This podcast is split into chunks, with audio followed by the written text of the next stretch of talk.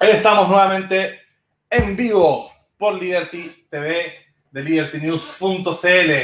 Eh, hoy día, bueno, habíamos, habíamos invitado hace mucho tiempo a Kenneth, no habíamos podido concretar el cuándo y el cómo, y aquí estamos. Me acompaña conduciendo esta vez Jorge Harris, gran amigo del canal. Eh, hola, hola. Ha trabajado en muchas campañas políticas, ingeniero civil. Eh, y tiene bastante experiencia, ahora con menos pelo parece el nuevo look.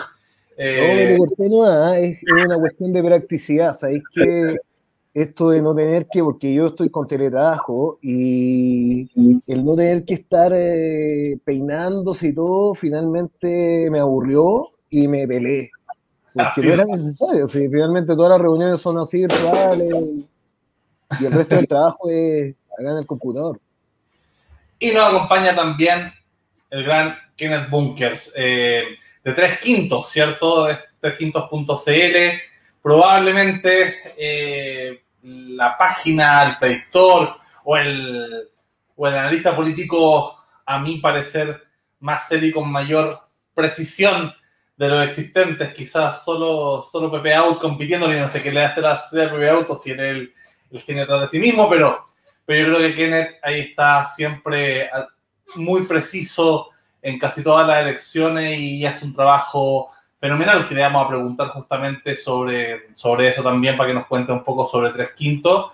Y ahí ya le damos de frentón un poco a analizar las elecciones que se vienen, que se deberían haber venido, ¿cierto?, en cuatro, en cuatro días este domingo, pero finalmente se pospusieron. Así que vamos a hacer, igual vamos a hacer el análisis de ver si esto cambia, afecta, no afecta. Pero primero, Kenneth, por favor, cuéntanos un poco sobre Tres Quintos, cómo parte este proyecto y qué es para los que no nos conocen.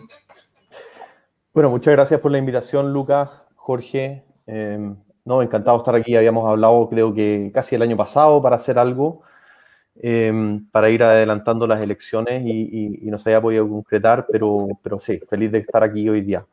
Em, bueno, Tres Quintos es un proyecto que ya lleva 10, 11 años. Lo hice, em, eh, partió como un, pequeño blog con algunos, algunas columnas que se escribían primero en, internet, que en ese tiempo eran tweets juntos que estaban dando vuelta y, entraban ahí. Y también un poco inspirado en la experiencia de Nate Silver con 538.com en Estados Unidos, porque eh, Nate Silver hizo un pronóstico muy bueno en 2008 para la primera elección de Obama.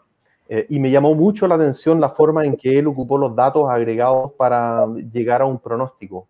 Eh, y yo dije, bueno, obviamente eso falta en Chile, o sea, falta un, un, comentario político que esté basado en datos, porque al menos hasta ese momento ya no es tan así, pero era mucho, mucho al vuelo, era mucha opinión sobre quién puede ganar las elecciones, habían solamente encuestas, no había un, escrutinio sobre las encuestas, no había, no se comentaba mucho cuál era la mejor encuesta. Entonces, eh, Tres Quintos en el fondo es un, eh, es un esfuerzo por poner la pelota en el piso y tratar de analizar eh, la política desde los datos.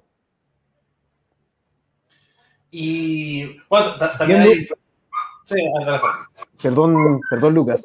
Yendo por el mismo lado, ¿cómo, cómo, cómo, cuál, es, ¿cuál es el método que ustedes utilizan? Porque, porque eh, en la página no, o sea, se, se, se, ven las proyecciones que son bastante acertadas y, y, se explican más o menos toda la metodología utilizada, pero eh, quiero que tú nos, nos bajías al rango de los mortales.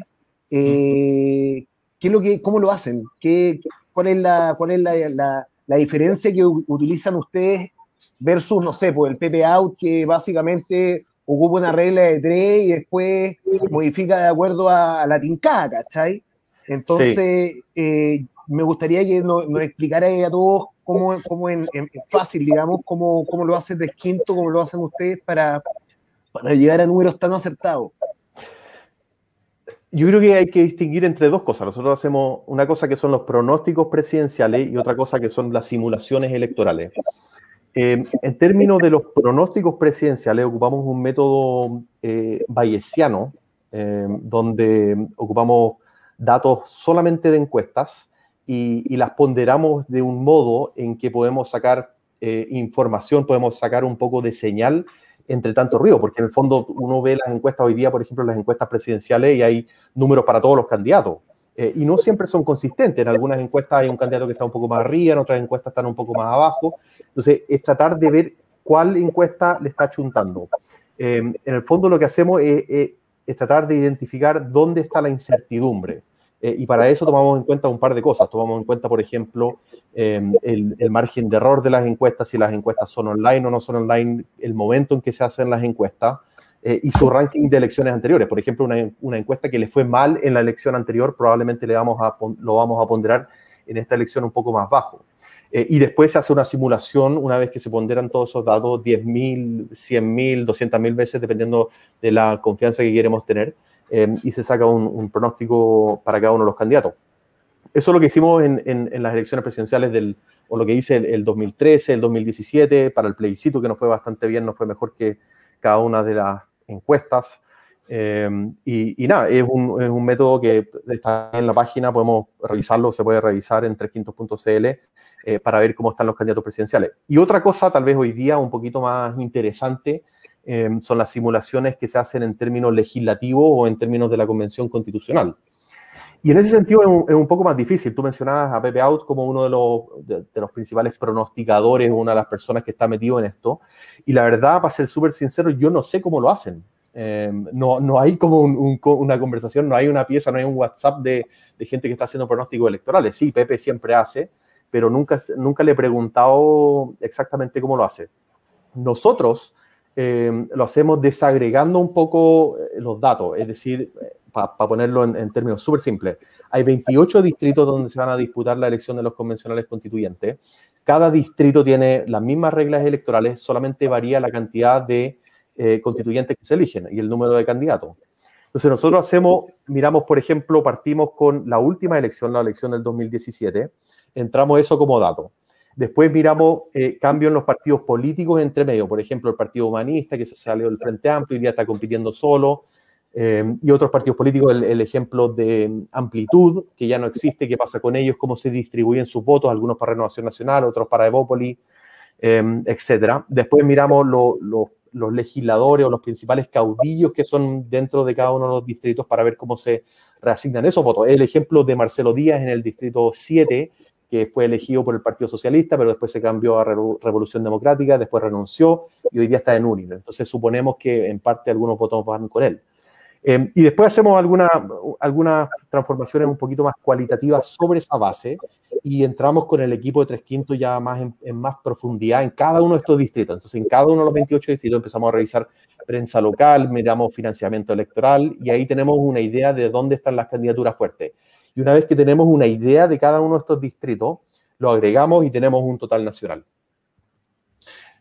Bueno, hace poco, hace unos días salió, ¿cierto? Justamente un, una, un, una proyección electoral en base a encuestas que había hecho en Ana Mati y compañía, ¿cierto? Sí, con eh, Rodrigo Villa, sí. Hablábamos justamente con, con, ahí con Jorge con Kenneth, que, que es, es, similar a las que has hecho tú, quizás con la única distinción de lo que recuerdo, es que no sé si acá analizaban los pueblos originarios de manera separada, creo que de, de la ideología política, por tanto parecía que las coaliciones, eh, ¿cierto? La, la, la, lista de la prueba, que es la exconcertación, ¿cierto? Y Chile Vamos, Vamos por Chile, tenían menos proporcionalmente, pero es porque afectaba este tema de, la cuota indígena para distorsionar tus proyecciones. Eh, no, lo que pasa, mira, déjame partir del principio. Eh, no, son tantos pronósticos lo que se han hecho a través del tiempo. Hubo una edición especial en la segunda donde le pidieron a algunas personas que hicieran pronóstico. Eh, y ahí hubo un pronóstico claro de, de Mauricio Morales, eh, de Pepe Out, y también estaba invitado, creo que Claudio eh, Fuentes, eh, y no sé si Tomás Duval o otra persona más, pero eh, hubo dos proyecciones que eran claras, las otras no eran tan claras. La semana siguiente, o el domingo siguiente, nosotros sacamos nuestro pronóstico en, en reportajes del Mercurio. Eh, y ese es el que está mencionando usted. Ese es un, un, escenario que se parece. Y ahora recién salió el pronóstico de Hernán Larraín. Entonces, yo creo que la pregunta tiene que ver, bueno, ¿qué es lo similar que tiene todo esto? Eh, y, y, sí, yo creo que hay muchas cosas que, tienen, que, que son similares entre todos.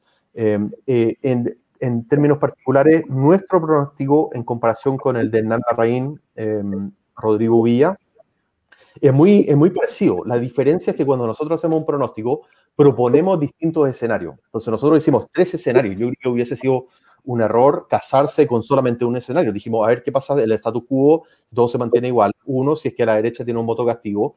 Y segundo, si es que la derecha por alguna razón le puede ir bien. O sea, eso también es una posibilidad, es un escenario. Y después, dentro de cada uno de estos escenarios, hay un rango en que se mueve. Entonces, nosotros también hicimos ese máximo y mínimo. Eh, en términos de los pueblos originarios, nosotros no nos metimos con esos 17 escaños, solamente hicimos sobre los 138.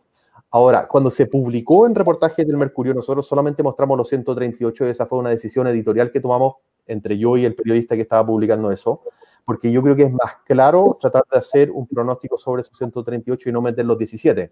El que salió el fin de semana pasado de Hernán Larraín con Rodrigo Villa metió esos 17, pero no estuvo mal, porque lo que hicieron ellos es que calcularon el porcentaje que tuvieran todos, suponiendo que el pueblo indígena, eh, los pueblos originarios, tendrían ese, porcentaje de los, votos, que son 17 escaños de 155. En fondo no influye tanto, de una manera distinta de verla. Yo creo que ahí la, cosa que importa, que es importante decir, que tal vez no se dijo, que podría haber clarificado bastante, es que esos 17 escaños no necesariamente van a votar de la misma manera cuando entren en la Convención Constitucional. O sea, aquí van a haber muchos temas que son distintos. En principio uno pensaría que sí, van a votar de forma alineada, coordinada en temas como eh, el nombre de Chile. O sea, uno cuando mira las encuestas a los candidatos ve que casi todos están de acuerdo con que se va a llamar eh, República Plurinacional de Chile. O sea, yo creo que en, aspectos como eso van a votar igual, pero cuando venga a otros temas como derechos sociales o cosas que tienen que ver más con, con, política fiscal, ahí se podría distribuir de una forma mucho más similar a lo que se distribuían los, los otros 138 escaños. Entonces, de cierta manera, creo que eso era un, un error visual representarlo así, pero en el fondo, eh, para solamente para terminar, ¿cuál era la gran diferencia que teníamos nosotros? Em, nosotros teníamos un escenario que es muy similar al de ellos, al de, al de Nala Larraín con el de Rodrigo Villa, y muy similar al del Pepe Out, pero nuestra diferencia es que nosotros le asignamos mucho más escaños a unidad constituyente, mientras que ellos le daban una, una, una, cantidad importante de escaños al, al, Frente Amplio con el Partido Comunista, a Digno. Y ahí es donde me entra la duda, porque yo no puedo saber qué es lo que hay bajo el capó de ese cálculo, porque ellos no hacen el distrito por distrito. Ustedes saben que nosotros en tres quintos todo es muy transparente. De hecho, nosotros tenemos un reporte que estamos eh, masificando, todos los que quieran lo pueden pedir, eh, por cada uno de los distritos, donde tenemos el máximo y mínimo rango por cada uno de estos 28 distritos. Entonces se sabe exactamente cuál es nuestro pronóstico y las personas pueden ir ahí y agregar los datos. Sí, yo, mira, yo, yo en eso doy fe, digamos, la, la, información es súper transparente y, y, y, y, la verdad es que yo no sé si existe otro, otro, otro eh, think tank o, no sé qué, qué, son realmente ustedes, pero, eh, pero organización que se dedique a hacer este, este, tipo de análisis con este, con este nivel de seriedad, básicamente. Porque, eh, o sea, la cantidad de variables que, que existen para poder llegar a, a, analizar una elección o el resultado de una elección son infinitas, básicamente. O sea, puedes partir desde la elección anterior o dos, cinco o, un, o, el histograma de las elecciones anteriores, pero eso te va a dar una, quizá un, un, una luz no más de, de, de, cuál va a ser el panorama final. Eh, el, el, el, tema, de hecho, antes que usted, eh, cuando está, está el PP Auto, no sé, de repente parecía incluso Tomás Fuente, eh, diciendo en, en, el Mercurio, eh, diciendo los resultados van a ser esto y eh, con un análisis súper al, casi mágico, digamos, de realismo mágico, de verdad, porque no, ninguno decía de dónde sacaba la fuente o cómo lo hacía, pero pero, pero, pero efectivamente hoy día vemos una, un, un, un, análisis realista y con datos eh, que probablemente ustedes después van a poder integrar mayores variables y hacer un, un, un, resultado más incluso eh, eh, acertado, pero, pero se nota la preocupación por, lo, por, por, por la transparencia y por los datos. punto aparte, me gustaría que, que, para todos quedara, digamos, que recordáramos lo, rara que es esta elección y lo diferente y lo poco, y lo poco, y lo, lo, difícil de, de predecir qué, es, porque estamos en una elección completamente distinta a todas. Yo sé que todo el mundo lo ha dicho y, y, y bla, pero, pero no se han analizado también las variables de por qué es tan distinta esta elección. Eh, hay, hay puntos súper grandes que es que aparte de que no tenemos, no hay ninguna, no hay ninguna elección anterior que se parezca a esta, o sea, sí podría ser alguna parecida, pero, pero no con las mismas condiciones socioculturales que esta. Eh, además tenéis eh, que estamos en un escenario COVID donde la salud parece ser más importante y, ¿por qué no? Es algo muy natural. Me gustaría que, que tú, quienes nos, no, no, nos pudieras contar un poco más acerca de todas las variables importantes que, que, que, se, que atraviesan esta elección. Complementando un poquito, eh, bueno, primero cuando, cuando Jorge habla como de ustedes, puede ser así como que sea como un poco la película esta de... No, no, tres quintos, tres quintos. Wikileaks, así cuando el planteaba así como, bueno, y somos una legión y al final cuando se descubría spoiler, se el solo, y, y toda la institución uno no sabe si hay 100 hackers trabajando atrás de Kenneth en este momento o está el solo, y algo en plural. Bueno, sí, Cuento no, no, es, de, de, tres quintos. No, es un buen punto. Mira, eh, o sea, para ser súper sincero, sí, siempre tres quintos he sido yo. Em, o sea, yo estaba haciendo un doctorado, manteniendo esta página em, y después publicando los pronósticos solo. Em, y después recientemente, cuando pasó el tema de la pandemia, yo estaba en Italia eh, y yo había terminado, un, estaba trabajando como visiting professor en la Universidad de Milán. Y había, había terminado eso y me tenía que volver a Chile. Eh, y no lo pude hacer porque, bueno, obviamente todo partió en Milán, como todos sabemos ahora, y fue el primer lugar donde cerraron. Entonces no pude salir de, de Milán, no pude salir de Italia por un par de meses. Entonces eso me dio un poco de espacio para empezar a trabajar de nuevo en Tres Quintos, para recrearlo. Entonces lo primero que hice es meter todo lo que era en un blog en WordPress a GitHub. Lo pasé todo a un sistema donde se pudiese hacer de forma automática.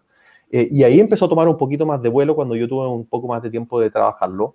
Y ahí, cuando nos empezó a ir un poco mejor, empecé a contratar gente. Entonces, hoy día somos un equipo pequeño, pero estamos trabajando todo el día en esto. Em, somos cinco personas em, en total y todos hacen una función distinta y hay personas que están mirando ciertos distritos, yo estoy mirando otros, tenemos reuniones varias veces a la semana, entonces eh, es bastante distinto a lo que era, o sea, es, es, un trabajo bastante serio, yo estoy revisando todo, o sea, yo estoy mirando desde la, la encuesta que salió en Cholchol eh, hasta el producto final, o sea, a mí me gusta tocar todo, yo, estoy, yo soy en ese sentido un poco obsesionado con, con todos los productos que salen y tiene que ser todo perfecto. Eh, y volviendo a algo que decía Jorge en el, en el principio, eh, yo creo que cuando uno ve estos pronósticos, tal vez no, no entiende bien lo que es tres quintos, no ha, no ha, leído toda la documentación que está en la página, no ha, leído, no ha leído los papers que se han escrito sobre esto, que pasan por, por revisores anónimos. Dice, bueno, esto es un poco de magia, esto es un poco de opinión. Y yo siempre digo, bueno, obviamente parece como una bola de cristal, pero si la gente supiera todo el trabajo que hay detrás de esto, no, no parecería nada de interesante. O sea, al final tenía un par de nerds trabajando como locos con una calculadora y un Excel todo el día entonces, obviamente algo vaya a sacar si tenéis personas que están dedicadas a esto. Y, tal vez por eso mismo no hay muchas personas, porque es difícil ver, bueno, de dónde salen las lucas para financiar cosas así.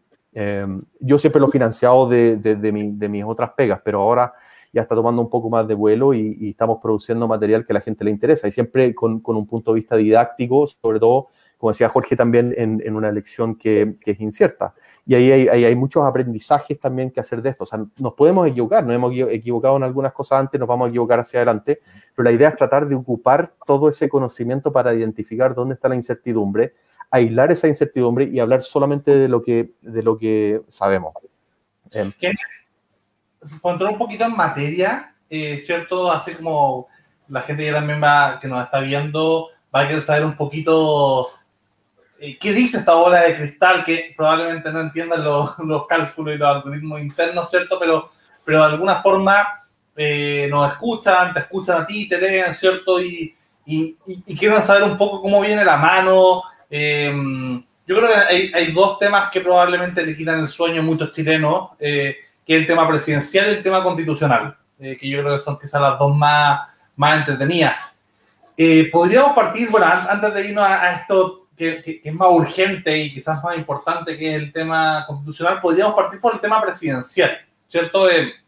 Se viene ha, ido ha, sido cambiante, ¿cierto? Ha sido, ha sido si, uno se mete, por ejemplo, al wiki de las elecciones, eh, uno ve todas las encuestas también y, cómo se mueve, está todo lejos de ser como algo claro, más allá que quizás sería la BIM mañana, pero, pero todavía se ve el escenario bien abierto y yo creo que depende mucho de las coaliciones, ¿cierto? Depende mucho de si de cómo si hay una primaria en la izquierda, si en primera vuelta llega eh, y Pamela Giles separado, Boric, Pamela Giles, Jadwe y Nervae, ¿cierto? Como que esa disgregación de votos podría eh, eventualmente ayudar a uno u otro.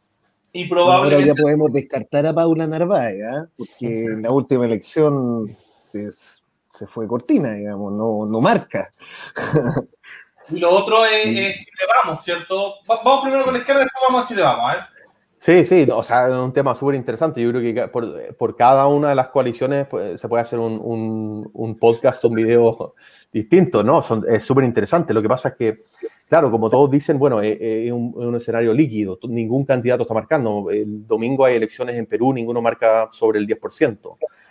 Eh, pero, claro, para, para tratar de, de transparentar de dónde vengo yo. Yo cuando veo las encuestas no estoy mirando los porcentajes, estoy mirando la proporción por cada uno de los candidatos. Entonces, en el caso de Lavín, lo que yo veo que es consistente es que entre todas las personas que dicen contestar la encuesta, que, dicen preferir algún candidato de las que le muestran en la encuesta, alrededor de un cuarto está consistentemente prefiriendo a Lavín. Entonces, de ahí sale ese 25%. Jadwe, por su parte, tiene más o menos un quinto, y eso es más o menos consistente también. O sea, Lavín ha caído 10% en el último año, Jadwe ha, subido más o menos 10%, y están ubicados ahí. O sea, yo diría, claro, si la elección fuera el próximo domingo, yo creo que Lavín tendría una, una, buena posibilidad de ganar. Ahora, claro, como dices tú, Lucas, eh, hay, mucha, hay mucho, muchas cosas, mucho paño que cortar todavía. Y es un tema de las coaliciones, o sea, las coaliciones tienen que definir qué es lo que están haciendo, quiénes van a ser los candidatos que van a nominar y cómo lo hacen. Eh, por el lado de la derecha eh, hay cinco candidatos. Eh, la UDI tiene dos. Está Evópoli con, con, Ignacio Briones, está Renovación Nacional con Mario Desborde. y está Sichel, que no tiene partido, entonces está dando un poco vueltas ahí, no se sabe exactamente qué va a pasar. Si las primarias fueran ahora, yo creo que la BIN corre con ventaja. O sea, yo creo que la gran mayoría de las personas que vota está más o menos que convencida que Lavín podría ser el candidato. Y recordemos también que las primarias votan independientes, no son solamente las personas de los partidos. Si fueran solamente las personas de los partidos, podríamos decir que Evelyn Matei tal vez lleva una ventaja, porque es como el whip, es la persona que se acerca más a ese, a ese mundo partidario, pero ya no estamos en los 90, o sea, no, hay cada vez menos militantes de partidos políticos eh, y hay cada vez menos, menos arrastre en ese sentido. Entonces, hay un mundo independiente que se va a mover y por eso también vemos que casi todos los candidatos, no, de hecho, todos los candidatos de la derecha votaron por el apruebo. O sea, son candidatos fuera de lo tradicional en ese sentido. Eh, entonces, claro, falta definir exactamente qué va a pasar con esa primaria, falta definir qué va a pasar con Evelyn Matei después de la elección de Providencia que va a ganar. Eh, puede ir o no puede ir. Mi sensación siempre ha sido que ella está ahí un poco para ordenar el, para, ordenar el, buque, sí, para, ordenar el buque. Eh, para que todos vayan en la misma línea. Para, que se alineen finalmente con Lavín y no, y no lo dejen votado por todo este fenómeno de José Antonio Gas. Yo también creo, comparto lo mismo contigo, que esto oh. es la, la, candidatura de Eli Matei, básicamente una cuestión para ordenar el, el, la onda que existe en Chile Vamos en la interna. Eh, pero, pero es muy acertado de que sí, efectivamente, por todos lados, Lavín parece ser el mejor candidato para la gente.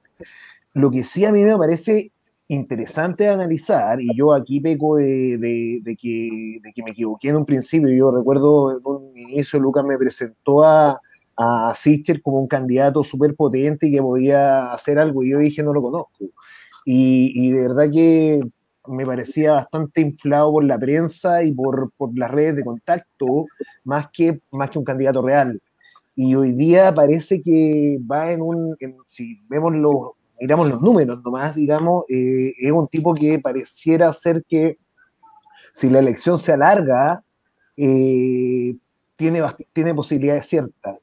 ¿cómo, ¿cómo analizan ustedes ese fenómeno puntual y ¿cómo, ¿cómo, ven ustedes, o tú también hoy día, digamos, la, la, elección de la, la, la elección, la, posibilidad de que, que, las elecciones también se corran nuevamente? imagínate que recién hace tres semanas nadie podía sospechar que estas elecciones se iban a correr a, mayo, un mes más. Eh, y, los y, y, so pena de que los candidatos gastaron toda su plata eh, ya justo antes de tres semanas. Tú cachai que la de Facebook te piden que cargues la plata mucho antes y para administrarla mejor tú la vas tirando de a poco.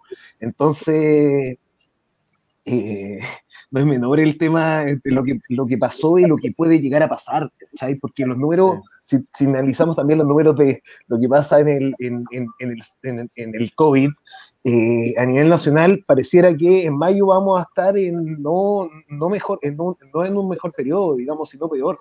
Y podrían decir, oye, sé que mayo no es el mejor momento, o podrían decir, sí que la vamos a hacer igual, pero hubo una baja participación o lo que sea, así que las próximas no las vamos a hacer en esa fecha y se van a hacer después. El panorama está demasiado dinámico. ¿Qué, ves tú, qué crees tú acerca de estos dos fenómenos, digamos, Sichel y eh, la movilidad de las elecciones? Quiero, quiero complementar lo de Sichel porque justamente cuando se analizaban los distintos escenarios, no, sé si fue en, tu encuesta, pero una que salió publicada, ¿cierto?, en el diario. Ah, papá, creo que un año antes de la elección. Ya, puede ser, puede ser. El, se analizaban distintos escenarios dentro de la centro derecha y lo que pasaba era que con cuando se bajaba Matei, el que más subía en esos votos era Sichel, no Lavín. Eh, entonces, de alguna manera, el, escenario, el mejor escenario para Sichel era que no entrara José Antonio Cast a la primaria y que se bajara Matei. Ese era el mejor escenario para Sichel. Y, como dices tú, si es que se baja después de, la de Providencia, y no hay, después de lo que pasó con Tere Marinovich, no hay como mucha agua en la piscina, hoy día al menos, para que entre José Antonio Gas, podría ser un escenario justamente bastante beneficioso para Sichel, si es que lo dejan participar finalmente. Eh, ahí como para complementar el, el tema. Sí, no, sobre, sobre, lo de Sichel, yo em, lo que he mirado en las encuestas es que eh, tiene aumento, pero leve y esporádico en las encuestas. O sea, no es un candidato que marca consistentemente. O sea, Heraldo Muñoz es un candidato que consistentemente marca 2%. Eh, lo, Sichel marca a veces 5, a veces marca 0. Entonces es bastante difícil saber. Yo creo que lo, lo de Sichel es una apuesta más bien de tratar de capturar un voto de centro. O sea, la forma que funciona Sichel yo creo que está mucho más conectado con lo que está pasando en la centro izquierda que con lo que está pasando con Mateo, con lo, lo que está pasando con Cast. O sea, eso es una interacción interesante la que mencionas tú, Lucas, pero no sé exactamente cuáles son, cómo se mueve. O sea, para mí tiene mucho más sentido pensar, bueno, por la historia de Sichel, que viene de la DC, fue varias veces candidato por, de la DC, fue en el, en, el, en el antiguo 23, fue en el 21 en Providencia también. Em, entonces, claro, fue en las Condes primero, fue, de hecho, fue en, Providencia primero, ¿no? Fue, no, perdón, no, fue, fue en el 23 y el 24. Sí, la Reina Peñalolén, el 2000. 2008, 2009, sí, y después 2009 y después el 2013 las 2013 contra mí. En el 23, claro, contra ti. Em, entonces, eh, no sé, yo creo que ahí hay una sorpresa. Yo creo que esa es una apuesta para avanzar hacia el mundo de centro. Ahora, no es una apuesta que sea nueva, o sea, todos están apostando hacia el mundo de centro. Es el caso de Mario Desbordes con la derecha un poquito más social, es el caso de Lavín con la socialdemocracia, es el, el caso de Briones con un poco un poco, un poco más liberal. Ahí tal vez Lucas nos puede contar un poco más qué es lo que piensa, si es liberal o no, eh, Evópoli, pero, pero yo creo que todos están haciendo un poco esa apuesta y esa apuesta sin duda es, es algo que pasa con Sichel también. En términos de, de, mover las elecciones, o sea, obviamente son cosas, son fenómenos que interactúan. Eh, la, que, que, la elección sea antes, que sea un, un, día antes, que sea el mismo día que mover la elección de los gobernadores. Todas estas cosas, una cosa tiene que ver con otra. Eh, yo creo que el ejemplo más claro fue cuando el Partido Socialista esta semana dijo, eh, le propuso al PPD, eh, porque sabemos que Paula Narváez es bastante débil en comparación a todo el resto de los candidatos, incluso creo yo que Heraldo Muñoz le dijo, bueno, dejemos que la elección de los convencionales constituyentes defina esta elección. Es decir, dejemos que la masa de votantes de convencionales constituyentes, cuántas personas votan por lista probablemente fue lo que dijeron ellos, sean las, personas, las personas que decían cuál es esta elección. Entonces, claramente son dos cosas que tienen que ver. Ahora, ¿cómo influye eso sobre las elecciones? No lo tengo tan claro. Em, como también estábamos conversando un poco de off antes de esto, em, yo creo que eh, el tema importante, a ver, como para bajar esto para las personas que quieren saber qué va a pasar, yo creo que hay un solo tema que importa con la elección de los convencionales constituyentes, que si es que alguna coalición unilateralmente va a conseguir un tercio de los votos, es decir, ese 33% que le permite bloquear eh, a toda la oposición, si que la derecha puede mantener ese 33% o no. Eh, y, me parece que eso es lo que muestran las simulaciones, ¿no? O sea, que, muestran que, va a mantener eso. Eh, ahora, ¿cómo tiene que ver eso con, la elección presidencial, con, cambiar las elecciones, con todo este movimiento que está pasando? No creo que haya, influya mucho. O sea, las cosas que determinan que las personas van a votar por las fuerzas tradicionales en Arica o en Aysén o en Magallanes no tienen tanto que ver con si la elección es en, un mes más o menos. O sea, el único balance de poder que yo creo que podría cambiar es entre las fuerzas tradicionales y las fuerzas independientes. Y ahí el punto que creo que es importante es que las fuerzas independientes ya son débiles. Eh, y ahí podemos tener el argumento, o sea, podemos hablar también por horas por qué las fuerzas independientes son más débiles, por qué 62% de los candidatos son independientes, por qué las personas dicen en 80% de las encuestas que votarían por un candidato independiente y probablemente cuando llegue la convención constitucional van a haber menos de 10 independientes. Claro. Entonces, lo único que hace cambiar la elección, creo yo, es que beneficia a las personas que tienen mayor financiamiento, que ya son las de las fuerzas tradicionales, de la, lista que todos conocemos, y perjudica a, a, los pobres independientes que estaban tratando de salir a hacer campaña, a darse a conocer, y después de dos semanas nadie se va a acordar. No, para nada, para nada. No, tiene mucha razón. Yo, yo ahí creo que también hay un factor que, que, que, que sí, que, sí es, interesante de analizar. El, el, tipo de campaña que se hace. ¿ah? Yo, yo creo que no se analiza, ni nadie, lo pesca, digamos, como, como factor de analizar, porque es muy subjetivo y muy, muy, muy relativo en realidad. Pero, pero sabéis que yo creo que también es un factor bastante decidido. Yo he visto, por ejemplo, eh, que antes de la elección de ahora a mayo, digamos, eh, o hace un par de meses, yo daba por sentado que Orrego iba a ganar por lejos, y hoy día, después de la campaña y las campañas, no lo doy por sentado. Eh, me pasa lo mismo con los candidatos, con, la, con, con, el flujo, con la variable de 5 a 1 o 5 a 2 que va a pasar en el distrito 12, ¿cachai? Después de la campaña, creo que sí es posible un 5 a 2 versus antes de la campaña lo creí imposible. O sea, un 4-2, perdón, eh, versus eh, un 5-1 que antes de la campaña lo creía imposible. Eh, antes de la campaña creía que ahí era, era salía como salía listo, digamos, y, de acuerdo a la, al conocimiento que había antes y algunas encuestas que se estaban, que estaban rondando, parecía ser así, y hoy día después de la campaña veo que creo que no va a pasar así. ¿Cachai? Hay cosas que eh, la variable ejecución de la campaña creo que no eh, eh, es, complejo de analizar, ¿ah? pero debiese... por muy relativo que sea, debiese analizarlo, de debiese analizarse de alguna forma. Y creo que hoy día eso es lo que lo único que hace finalmente más chispeante las campañas y lo que, y que hace que, que, el resultado sea eh, a, veces un poco inesperado. Eh, ¿qué, qué, qué, qué, has visto tú, de eso que has visto tú de las campañas o qué, qué analizan ustedes eh, con respecto a eso? Si tienen alguna variable que, que, busquen o que vayan a integrar, integrar después, etcétera. Sí, a ver. Bueno, ahí hay dos cosas, ¿no? Una cosa eh, es, lo que estábamos conversando antes, si es que postergar la elección tiene algún efecto, y otra cosa distinta es si es que la campaña en sí tiene un efecto. Sobre lo primero, creo que, al menos mi posición, eh, es que creo que aplazar la elección eh, no tiene ningún efecto sobre la distribución de votos que podría existir en esto, por varias razones partiendo porque hacer un voto táctico en una elección proporcional donde tenía una magnitud de distrito de 6, de 7, de 8, es bastante difícil. O sea, tú no, no vaya a cambiar mucho el voto. Em, y ahí, para hacer un punto, para hacer un, un, paréntesis, algo que es bastante interesante, volviendo a lo de los independientes también.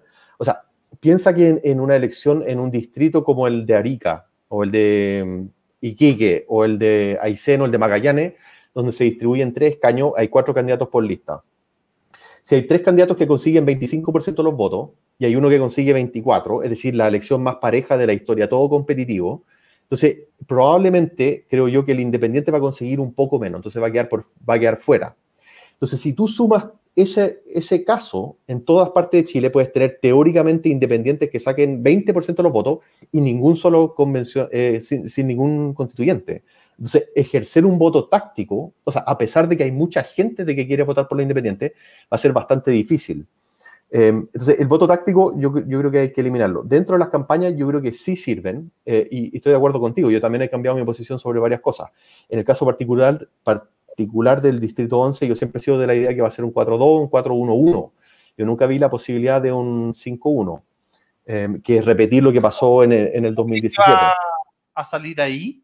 ¿Cómo no, no, sé, ¿me, ¿me, escuchan bien? Sí, sí, sí, sí, sí, sí, Creo que si Jorge pone el micrófono se, se, se genera ecos, dicen los comentarios. Pero, eh, ¿Cómo, ¿Cómo, crees que va a salir el distrito 11 en particular, eh, tus proyecciones? Porque es un distrito, bueno, Jorge está trabajando ahí, después yo quiero preguntar por el 10, que es donde voto yo, pero ahí justamente yo creo que son los dos como que, que, que queremos saber así como eh, más en detalle. ¿Cómo lo veis tú? Partemos por el 11 y después por el 10.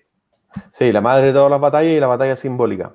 Eh, el, el, de 11 yo creo que va a ser un 4-1-1. Yo creo que ese 4 está más o menos asegurado. O sea, tenemos que partir de la base que es un 5-1, es un distrito que siempre ha sido de derecha, tiene el ex distrito 23, que siempre fue doblaje menos el 89.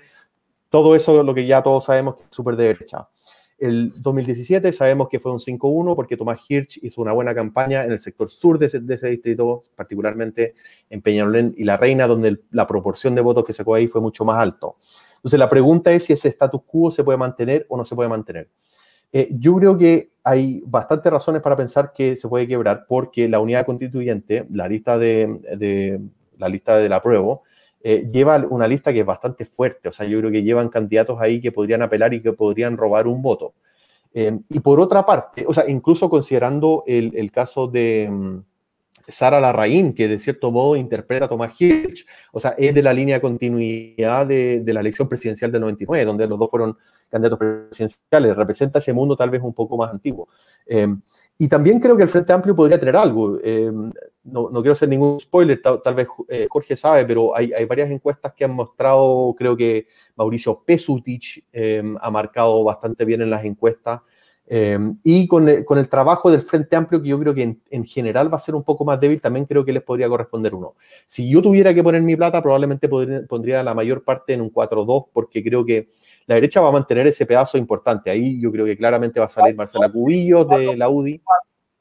Cuatro para la derecha, dos para Unidad Constituyente, ¿sería el 4-2? Sí, dos para Unidad Constituyente.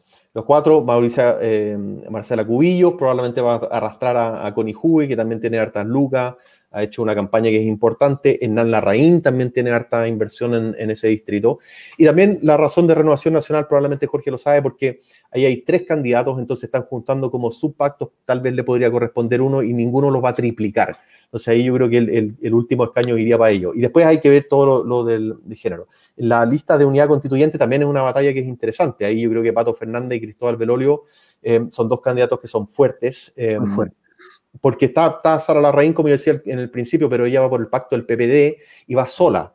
Va sola. Eh, entonces tiene tiene, va a tener más dificultad. Tiene más difícil, la, la DC, el tema de que vaya, eh, ¿cierto? Clemente Pérez y Mariana Elwin por fuera, sí, le, le, roba a la pilla la, y a Walker la posibilidad de... Un poco sí, o sea, yo creo que todo ese grupo se anula. Eh, o sea, ese voto se va a terminar diluyendo. Eh, Mariana Elwin puede ser fuerte, Clemente Pérez puede ser fuerte, eh, la Elisa Walker puede ser fuerte, Pi es menos fuerte, pero podría tener alguna posibilidad. Eh, pero entre tantos candidatos que representan o, o, la DC tradicional o la ex DC o sí, los votantes que son... La DC jamás ha superado, no, jamás han sacado más de 20.000 votos históricamente en, en, en, en este nuevo distrito, digamos. Entonces, imagínate no, sí. no, no tendría, tendrían que cambiar la historia de, de, Chile en dos segundos. Y la de siempre, particularmente, no es el partido que ha llamado a cambiar nada, digamos, así que no creo. Sí. Oye, y, ¿cómo funcionaría en ese 4, o sea, en ese 4-2-5-1? ¿Cómo funciona el tema de la de la, de la paridad? Tema, de la paridad? Eh, bueno, ahí tendrían que ser por, por, la regla, tienen que ser 3 y 3, o sea, 3 hombres, 3 mujeres. Eh, ahí el problema yo creo que afectaría, si es un 4-2, probablemente afectaría a unidad constituyente, porque dentro de la derecha saldría eh, Marcela Cubillo y, y Constanza Juve.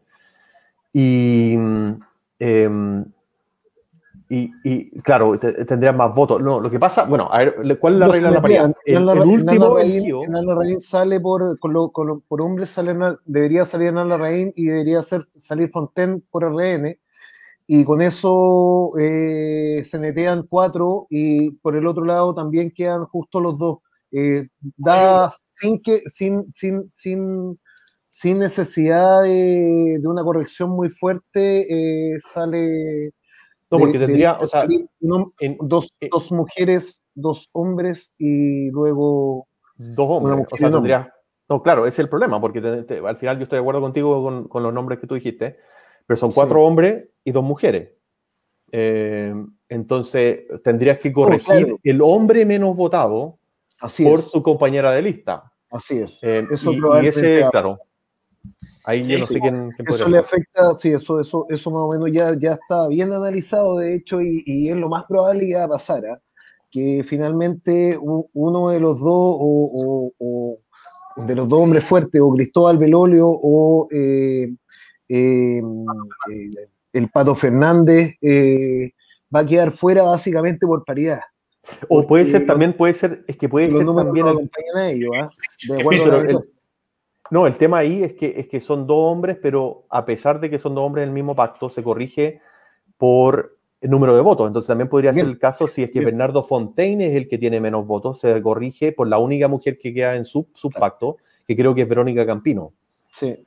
Podría pasar eso también. Entonces también podría pasar por ahí. Eh, pero, pero en todo caso, o sea, en cualquier caso, en todos estos pronósticos que yo hago, esta es la parte más incierta. Entonces yo nunca me la juego ni con subpactos ni con corrección por paridad.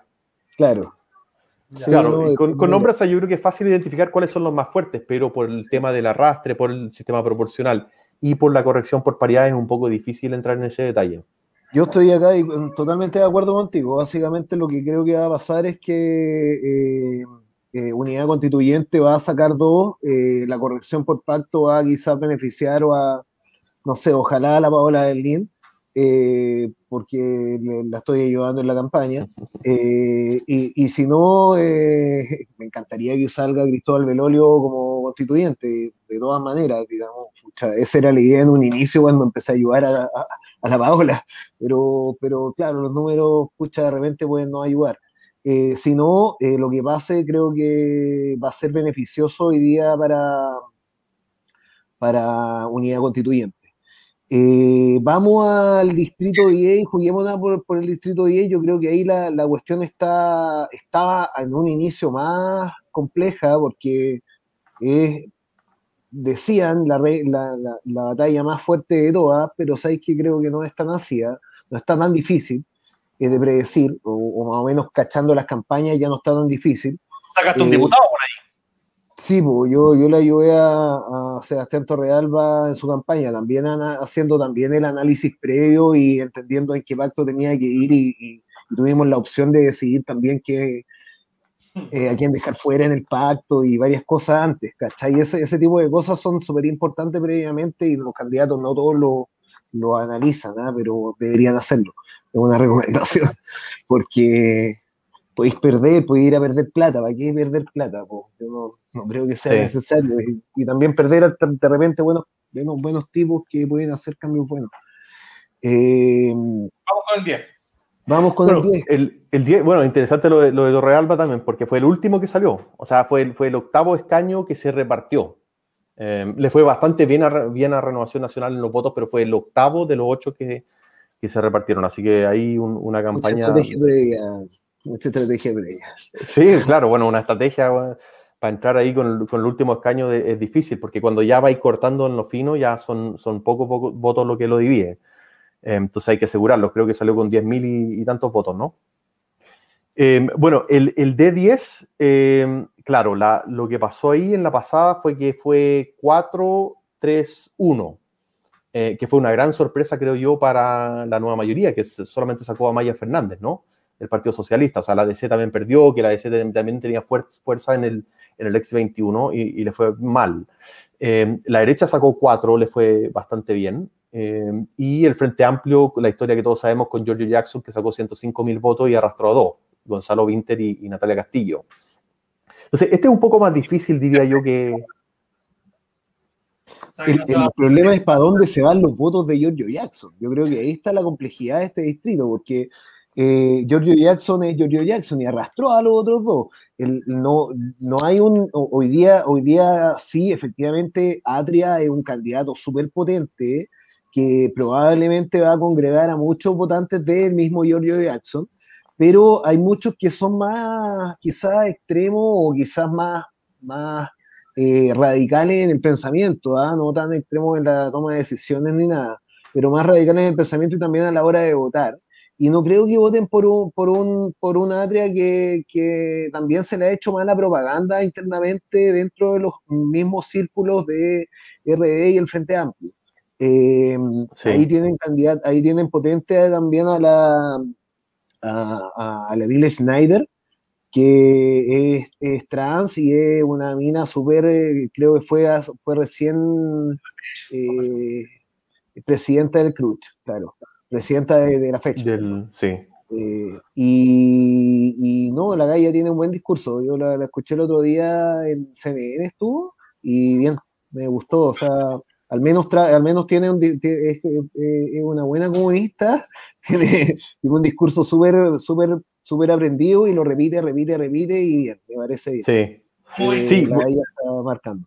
No, lo interesante del D10, lo que me gusta a mí, eh, yo vivo en el D10 me, encanta, eh, es que es un distrito que tiene todas las esquinas del mantel. O sea, hay de todo. Y, no es que hay de todo en el distrito, es que dentro de cada una de las listas encontráis todos los polos opuestos. O sea, Cristian Monkeberg con Tere Marinovich, em, Zapata con Baradit. Em, y después tenéis incluso dentro del Frente Amplio lo interesante que tenía Atria y tenéis a Ruiz que uno que tal vez no conoce tanto la política diría, bueno, son lo mismo, ¿no? Pero son distintos. O sea, Ruiz viene de la política, viene de una política mucho más granular, de hacer política en la calle. Em, creo que leí por ahí que fue exiliado cuando, cuando era joven con su familia. Eh, tiene toda esa experiencia política. Estilo, estilo Mujica. El gallo es un, es un, ha sido, tiene una historia muy valorable. claro detrás de la izquierda autónoma al final. Pues, es uno de los intelectuales detrás del autonomismo y es como el atria de. O sea, el atria para el mundo Giorgio Jackson, Ruiz para el mundo, para el mundo autonomista más Chile que, Claro. Pero lo que yo diría ahí es que o sea, ese, son, yo creo que son como dos polos, o sea, al menos uno lo puede interpretar, porque yo creo que Carlos Ruiz es un poco más de abajo hacia arriba y Atria es un poco más de arriba hacia abajo. De arriba hacia abajo. Eh, a pesar de que los dos son intelectuales del Frente Amplio. Entonces, eso es lo, lo, que yo encuentro eh, entretenido del D10. Y solamente pasa ahí, porque todos tiran, tiraron sus cartas. Y de hecho, o sea, cuando uno mira los que estuvimos mirando todo el proceso de negociación de las candidaturas, cuando mandaron uno para allá, para acá, finalmente nos sorprendimos la noche de la elección. O sea, esto se debatió hasta el último minuto donde tiraron a los candidatos y muchos se sorprendieron cuando se encontraron en otros distritos. O sea, muchos pensaron que iban a ir por el día y terminaron en otro y, terminó con esta alineación. Así que bueno, volviendo a la pregunta. Se da, algo interesante que tú mencionabas. Es cierto que yo más, más que hacer el binomio Monke de Tere Marinovich, yo haría Silvis Aguirre Tere Marinovich, que es cierto que tuvieron este, este escándalo cuando, cuando pasó. O sea, al final, el día de las inscripciones, ellas dos se robaron, ¿cierto? Eh, se robaron. Un poco, sí, ¿eh? un poco se robaron la, la, película. Se robaron la película porque la, la Silvia es del ala más de izquierda del grupo de Sitchen. Fue la unidad que estuvo por la prueba, al Centro de Estudios Públicos, está, ¿cómo se llama? Es, como la más liberal del grupo de Sitcher, que ya es un grupo liberal, y está, a la izquierda probablemente ella, de Bópoli y del mundo de RN liberal como Monkever. Son dos mujeres, yo me imagino que de, edad más o menos parecida, eh, ¿cierto? Mayores de 40, menores de 50, no sé si le estoy bajando la edad. Un discurso completamente distinto. Un discurso radicalmente distinto, a tal nivel que yo la Tere, o sea, está a la derecha Henry Boyce, que es el tipo más de derecha del distrito 11, ¿cierto? Entonces, se da en, el distrito 10, se da realmente ese fenómeno de, de todo, o sea, desde una Tere Marinovich hasta a una Emilia Schneider, ¿cierto? Sí. Sí, eh, sí, yo creo, o sea, para no profundizar tanto en eso, creo que lo dijiste súper bien, pero eh, creo que fue un error lo de Silvia Izaguirre, esa fue un, fue un poco una pataleta. Yo, no, yo eh, votaría por ella, por Silvia Izaguirre. Lamentablemente no puedo votar, estoy inscrito en Italia, estaba viviendo allá y no me, no me alcancé a cambiar, pero votaría por ella, a mí es una candidata que me gusta. pero creo que fue un tremendo error salir a decir que yo no voy a competir. O sea, si tú vas a la Convención Constitucional, te vas a encontrar con un montón de ideas que no te representan. O sea, la idea de ser un candidato precisamente para ir a mostrar qué es lo que tú quieres, eh, qué es lo que quieres defender, ¿no? O sea, qué es lo que, o sea, en contra del otro. Esto se gana con argumentos, no por secretaría, no se va a retirar. Pero bueno, no sé si le hizo tanto daño a, su candidatura. Eh, en cualquier caso, lo uso a nivel mediático, o sea, ella no era un personaje tan conocido más allá de Estado Nacional. Yo, bueno, yo voy a votar por ella, yo voto en el 10 también, así que voy a votar por ella. Pero, pero en general, yo no, era un yo, yo, no tengo que decidir político. Sea, si votar en el 11, claro, estaría en el corazón dividente la Paola Berlín y Belolio, pero, pero, pero en, el, en, el, en el 10 creo que no hay otro liberal así como claramente liberal, quizás Blumel, pero que estuvo tan, tan mm. como piñerizado al final. Y sabes que se, se, se, se, piñerizó tanto que hoy día yo creo que el voto que, que compite es el de la Tene Marinovich. Hoy día, hoy día Blumel está compitiendo los mismos votos que la tiene y, y parte de Monkeer también, digamos. Eh, que eso es esa derecha dura eh, pro-pinochetista que todavía existe en el Distrito 10 y, lo vemos con la elección de alcaldes, digamos, etcétera. Sí, sí, sí, no, de todas maneras, o sea, dentro de Providencia en particular hay, hay sectores muy tradicionales, tal vez menos así en, en Ñuñoa y, y, harto menos en el X25, ¿no? O sea, San Joaquín, la Granja Macul, eh, eso, eso es bastante distinto. De hecho, eso es lo interesante del D10 también, o sea, cómo se hace campaña. Jorge, que hace campaña, debe saber. O sea, uno no manda a los candidatos a hacer en todas partes del distrito, hay que elegir dónde, hay que elegir las batallas y hay que elegir dónde están los votos. Y esa es la em, idea, de hecho, porque, pucha, eso es lo que no, de repente los candidatos no cachan bien, pero el aporte que se hace cuando se, se dirige una campaña es que la plata no la, la pongan donde corresponde, ¿cachai? Porque muchas veces eh, parece, parece muy simple dirigir una campaña, pero no, pero no, no, no se cacha el, el, el, nivel de complejidad que hay para poder decidir que, que, no, que no, no, no, siempre está de la mano de los números eh, para poder decidir en dónde gastar la plata y cómo gastar la plata. Porque son, son minutos y aunque tengáis muchas, eh, como yo recuerdo la campaña Anamán de, del 2012, ¿cuánto fue? Tenían, gastaron mucha plata, mucha plata, y, pero, pero de esa plata yo creo que un cuarto fue efectivo, aunque ganaron igualmente, y, el resto fue votarla. Es como lo que pasó, lo que hoy día vemos con la Marcela Cudillo. Eh, se hace toda la fanfarre que sea gastar plata, pero finalmente eh, se gasta plata mal gastada y probablemente van a sacar menos votos de los que tenían pronosticado antes de hacer la campaña. ¿Cachai? ¿Por qué? Por, mala, por malas decisiones de eh, yo creo que ahí es, clave el tema de, la, de, las candidaturas y ver cómo, para dónde apuntar y dónde, y dónde poner los huevos, digamos. Pero más o menos ya están puestos, o sea, la elección podría haber sido... Este ya, ya, hoy día ya está todo más o menos tirado. ¿Qué dice, ¿Qué dice la bola de cristal de Kenneth Bunker eh, sobre, sobre el, el distrito 10? Mira, no, déjame volver a un punto que, que, dijo Jorge y lo dijo antes y se, me ha olvidado em, contestarle, pero me, dijo que, claro, que Orrego al parecer tenía, la tenía ganada y después cambió un poco. Em, y volviendo a este tema del financiamiento electoral, o sea, cuando uno mira el financiamiento, claro, si tú miráis solamente el total de financiamiento, va a ver que es un montón de plata, ¿no? Pero ¿de dónde viene? Cuando desagregáis ese financiamiento es importante mirar entre lo que los candidatos sacan como crédito y lo que le da la gente. Eh, entonces, en el caso de, Marcela Cubillos, tiene un crédito de 80 millones, lo que hace que, es una proporción tremenda de todo su financiamiento. Pero el mismo Distrito 10 tenéis candidatos que están, que hay más de 80% o 90% de sus fondos, o 100% de sus fondos, vienen de personas. Eh, de, individuos que van a donar. O sea, yo no estoy diciendo que cada uno de esos individuos van a terminar votando, pero sí es un, indicador interesante. O sea, Marcela Cubillo o Catalina Parote en este caso, que es el mismo caso, y por eso pongo el, caso de Orrego, eh, tiene un financiamiento donde tenía hasta hace dos semanas eh, un financiamiento que había, tenía solamente dos donantes y todo el resto de sus lucas era, era del crédito. Entonces, claro, hay que, hay que tomar eso en cuenta también cuando uno lo hace. Sí.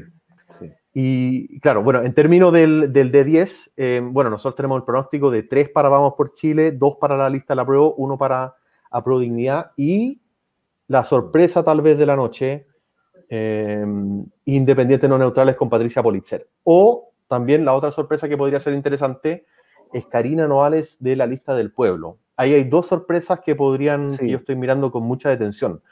Eh, entonces, partiendo por el fondo. para salir? Esa es la pregunta. ¿Alcanza para salir? Uno no eh, sabe. Yo, no, claro, nadie podría, podría estar seguro, digamos. Yo creo que no le alcanza. Pero, pero sí es una buena apuesta y sí creo que son, que han, que sobre todo la Patricia Politzer, eh, pueden ser, eh, pueden, pueden dar que hablar, digamos, y, y, perfilarse directamente ya para la próxima elección. Porque esto, ojo, sirve, sirve como una súper buena plataforma. Y muchos, yo creo que muchos candidatos hoy día fueron básicamente como pensando ya en la próxima elección, eh, que, te deja bien, bien, bien, parado, digamos. Sí, en el caso de Patricia Politzer, yo creo que esa lista en general, la lista de, no neutrales, es mucho más consistente con el electorado que la lista del pueblo. O sea, la lista del pueblo yo creo que pueden sacar algunos votos. También vi una encuesta que se hizo solamente en el 25, donde Luis Mesina marcaba bastante, donde Karina Noales marcaba un poco. Eh, pero eso es en el 25, que es un distrito un poco más pequeño eh, y que no, no, no, salen tantos votos. Y aparte son encuestas que se hacen que tampoco uno podría decir con seguridad, sí. Eh, pero Karina Noales, o sea, esa es la forma de hacer esto, ¿no? O sea, cuando uno analiza toda la elección, uno tiene que hacerlo necesariamente entrando distrito por distrito. Entonces, cuando uno dice, bueno, no, obviamente van a salir muchos independientes, bueno, ¿dónde? O sea, uno tiene que decir, ¿dónde? En el caso de, los independientes que estamos analizando nosotros, nosotros tenemos la lista completa de todos los independientes que van a competir del número de patrocinios que utilizaron para inscribirse, de todo Chile. Entonces, eso lo ocupamos como una cierta medida de un indicador de fuerza relativo, no absoluto. Y en este caso, en el D10, Karina Noales tiene sobre 10.000 patrocinios y Patricia Politzer un poquito menos de 10.000, pero ahí también 9.800, si mal no recuerdo. Eh, son las dos candidatas fuertes, pero ahí hay que mirar la lista. ¿Qué lista de las dos es más importante? O sea, ya sacando todas las fuerzas tradicionales, es más o menos obvio que va a quedar solamente un cupo. Ninguna de esas dos listas se va a llevar, dos cupos y entre las dos tampoco van a ser dos. Y entre las dos creo que Patricia Politzer ahí tiene un poquito más de ventaja porque tiene un poco más de afinidad con el electorado. ¿Y ahí en, Frente Amplio veis más posibilidades de Atria? En Frente Amplio, o sea, yo, claro, o sea, es Atria o Ruiz. O sea, son, son los dos. Eh, sin considerar la corrección por paridad, si es que alguno logra entrar y después el hombre menos votado. Pero yo creo que ahí está la batalla. O sea, los dos son, las dos personas que están metiendo más ligas en la campaña. Más que la del Miguel Schneider. Sí, sí, yo creo que sí. O sea, la, la Miguel Schneider ha tenido publicidad. Pero eh, ha tenido publicidad en los últimos meses. O sea, sí, claro, fue la primera trans que fue la presidenta de la fecha, es conocida, aparece en estadio. Sí, yo creo que en este caso ayuda mucho a, ese fenómeno ayuda mucho a que eh, finalmente sea Atria el, el, que, el, que, el que integre. Eh, yo, yo de hecho la mencioné no porque crea que vaya a salir, sino porque yo creo que efectivamente va, va a integrar la cantidad de votos necesarios para que Atria sea el, candidato que, integre a la, Constitución. Claro, porque también puede ayudar, a, ayudar un poco más a dispersar ese voto. Eh, mm. Schneider es de comunes, eh, lo que podría ser un poco más em, difícil. No sé, bueno, o sea. Le, puede, le, quita votos más directamente a Ruiz que a, Atria, básicamente. Sí, ayuda más, a Ruiz. Eh, pero un Giorgio Jackson no hay, no, no va a haber alguien, que arrastre esa lista. O sea, esos 105 mil votos no están. Esos eran votos de Giorgio. La nueva mayoría. O sea, vuelven a la lista de la prueba de alguna forma. Vuelven o se dispersan entre la, entre la prueba Hay algunos que también van a volver a. o sea, no van a volver a, la lista. Yo creo que vuelven a bastante a la lista de la prueba, pero, pero con nombres que básicamente son independientes, que no son de, la, de, no es que vuelvan a la DC o al, P, al PS, podrían volver a Baradit. O sea, Baradit también podría. A la Lucía López. no... Lucía López, o sea, y bajando a ese tema, yo creo que esos son los dos candidatos que son fuertes. O sea, más allá que de Patricio Zapata, yo creo que ellos dos son fuertes. Ahora, uno siempre dice, bueno, son candidatos que son conocidos, son famosos, eh, no, no lo estaremos sobreestimando. Yo creo que en varios casos sí, pero en este caso no. Yo creo que Baradit es fuerte, no es un candidato que es solamente de Twitter. Eh, es un candidato que, que, puede lograr muchos votos Eh, y lo mismo con Lucía López. Yo creo que son los dos candidatos fuertes de, la lista pues, y si consiguen dos serían ellos. Sí. Sí, sí dos. Sí. Y en Chile vamos. ¿Qué pasa? En Chile vamos, yo creo que son, sí, son tres. Ahí son tres. Eh, y yo creo que aquí eh, Monkeyberg le va a ir bien. Monkeyberg es conocido. La tiene, la tiene lista porque más encima van menos hombres que, que mujeres en la lista. Eh, está el más conocido del pacto, o sea, el Andrés Carey, no lo conoce nadie. ¿Y quién más va? Va. bueno, y después el problema de esta lista encontré yo, o sea, está la UDI con tres candidatos, Evópoli con dos y Renovación Nacional con tres. UDI no va a sacar nada, son los tres bastante desconocidos. Nada. No, creo que arrastren mucho. Renovación Nacional tiene tres candidatos y los tres más o menos conocidos. Entonces, yo creo que ahí van a ser dos. Va a ser Monkeberg, por las razones que decías tú y también por las razones que estaba diciendo yo al principio. O sea, ¿por qué las fuerzas tradicionales tienen fuerzas? Porque saben hacer las campañas, saben hacer este tipo de cosas. Tienen el apoyo de los expertos, lo han hecho mil veces, tienen las lucas, tienen la maquinaria. Monkeberg le va a ir bien. Y ahí va a salir probablemente con una compañera de lista. Y ahí está entre. Y, y, por qué se armó todo este, este, este problema? Es porque Marinovich, si viene del Partido Republicano, va por un cupo de renovación nacional. Eh, ese es el problema. Entonces, el problema de Silvia Izaguirre es quién sale primero, yo o ella, creo yo. O sea, yo creo que este era el dilema original. Eh, entonces, yo creo ah. que van a ser dos y yo creo que Blumel también tiene buenas posibilidades. Es el tercero. ¿Y Blumel va con? Con Paulina Lobos, creo que se llama. Sí, pero no eh, importa, básicamente. ¿ah?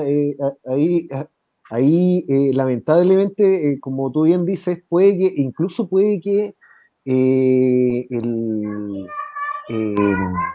eh, la, dupla Cristian Monker, eh, Teresa Marinovich, le alcance para sumar también a Silvia Zaguirre. ahí tenéis, que triplicar, tenéis que triplicar a la lista que te sigue y tendría que triplicar. Es, que es, posible, porque sabes que la lista, si, si, si Blumel solo no, no, logra, no logra sacar más que eh, los votos que Bópoli jamás ha sacado. De hecho, tendría que sacar más que los votos que sacó eh, Gonzalo Cruzcoque en la última elección. Y Gonzalo Cruzcoque eh, en la última elección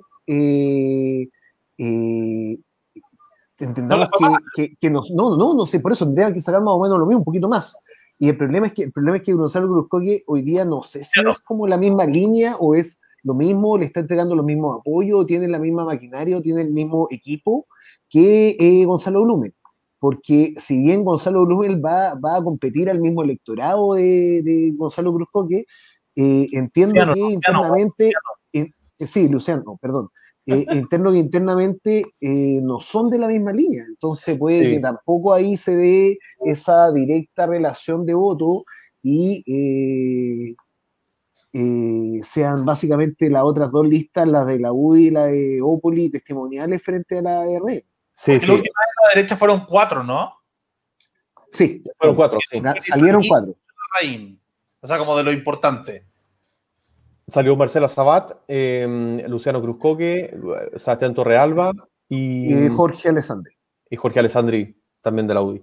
Eh, claro, pero, pero el, tema, el problema que yo tengo con, con esa lógica eh, es que se parece mucho a la del Frente Amplio, porque lo que pasó en el Frente Amplio si te acuerdas, eran 105 mil votos para Giorgio y después 5 mil y 4 mil para, para Vinter y Castillo. Y Mayor sacó 25 mil. Es decir, lo alcanzaron a triplicar.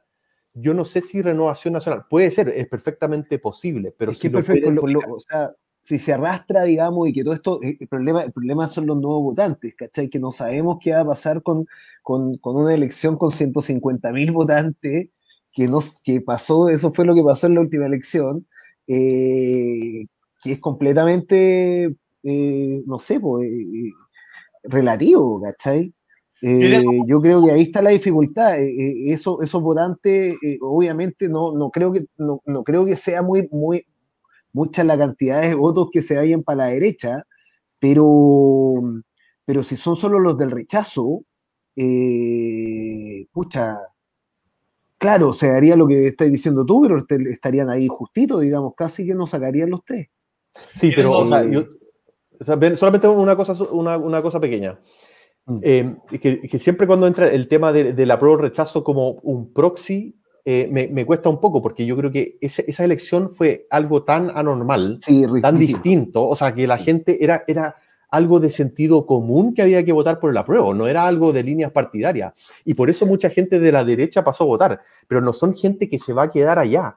Y por eso mismo está mal ideada la concepción de que Chile cambió, o sea, y hay una línea de falla completamente nueva y somos el 80%. Y por eso tal vez mucha gente se va a llevar la sorpresa de que la derecha va a seguir siendo una fuerza importante dentro de esa convención constitucional. Porque precisamente mucha gente que votaba por derecha, que podría votar por Gonzalo Blumen, también votó por el apruebo. Oye, yo tengo dos preguntas. Una súper corto, casi como de sí y no, que es el distrito 7, que lo único que me importa es, que ella entra o no entra. Eh, yo creo que sí. y la segunda eh, tiene que ver ya un poquito, quizás pues ahí podemos profundizar más con la participación, que es cierto que nombraba Jorge recién. Eh, ¿Estará tan similar y tan alta como la prueba de Porque me imagino que la gente común y corriente, o sea, en Tinder, la gente se ponía a prueba rechazo, o sea, apruebo. eh, que pusiera como busco entre, 40, entre 55 para arriba. Em, pero en general se ponían como apruebo, apruebo, apruebo. O sea, era una identidad cultural el apruebo. Eh, y el rechazo, bueno, también era una identidad cultural que yo creo que ese fue el problema de, de, su derrota. Era como Sebastián Izquierdo y, los libertarios y Henry Boyce, básicamente. ¿cachai? Eh, de dicho al final. Y, pero, eh, pero hoy día con los candidatos no es como que la gente se ponga así como en su, en su, Tinder, ¿cachai? Así como voy por Juanito Pérez constituyente, ¿cachai? No, no, no tiene la misma fuerza. ¿Crees tú que va a estar en nivel de participación? Es que ella y participación. Claro, bueno, partiendo por eso último, yo creo que eh, esta elección es un poco más predecible por lo mismo, porque no es una elección que es identitaria en ese modo, no es una elección que divide a los chilenos, menos a nivel nacional. O sea, el tema de Arica o el tema de Magallanes son distintos. O sea, hay muchos temas que son locales, hay muchos caudillos locales que interfieren en la elección. Por eso el otro día estaba diciendo que es un error inferir de encuestas nacionales si se mueve 3% para acá o 3% para allá, inferir eh, cuál podría ser el porcentaje para todas las listas que son distintas. O sea, realmente no puedo insistir más en que cuando uno hace este tipo de análisis, tiene que hacerlo así como lo estamos haciendo nosotros, ir distrito por distrito, hablando de cada uno de los candidatos, viendo cuáles son los balances de fuerza y qué es lo que están proponiendo. Eh, y después uno puede agregar eso. Eh, ahora, volviendo al, al D7, que también esto, estos son distritos que cuestan mucho, o sea, son, el, D7 y el D6 siempre me cuestan bastante porque son bastante heterogéneos en, en, las comunas, o sea, las personas que viven en los Andes son distintas a las que viven em, en Zapallar, en, en, Papudo, qué sé yo. Em, entonces, tienen distintas localidades que votan de forma distinta. Em, pero, pero claro, para contestar la pregunta clara, yo sí, es que la, yo creo que va a salir y va a salir también Jaime Baza. Yo creo que los dos van a ser dos, no solamente, em, no sorpresas, sino que figuras de la noche y probablemente figuras de la Convención Constitucional. O sea, los dos tienen un, arrastre que es importante. Em, entonces, sí, yo creo que, ellos dos van a salir. ¿Y el nivel de porcentaje de participación? El, nivel de porcentaje, claro, eso también cuesta un montón hacerlo, porque uno puede, eh, si uno se pone a enumerar, hace la lista, como uno siempre lo hace, cuáles son los factores a favor de ir a votar, cuáles son los factores en contra, encontrar que hay para los dos lados.